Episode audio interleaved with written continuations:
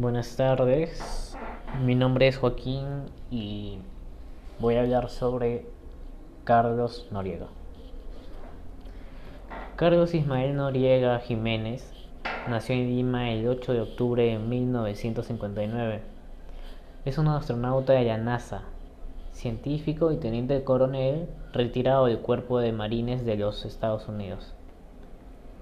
Entre sus aficiones se cuentan volar, correr, esquiar y pasar el tiempo con sus hijos. Él ha demostrado ser buen padre y sus hijos son la muestra de ello, y siempre ha sido responsable, buen hombre y buen padre. También es el claro ejemplo de que todas tus metas y sueños puedes cumplirlos, ya que su sueño, su meta era ser astronauta y lo logró. Si él pudo, nosotros también.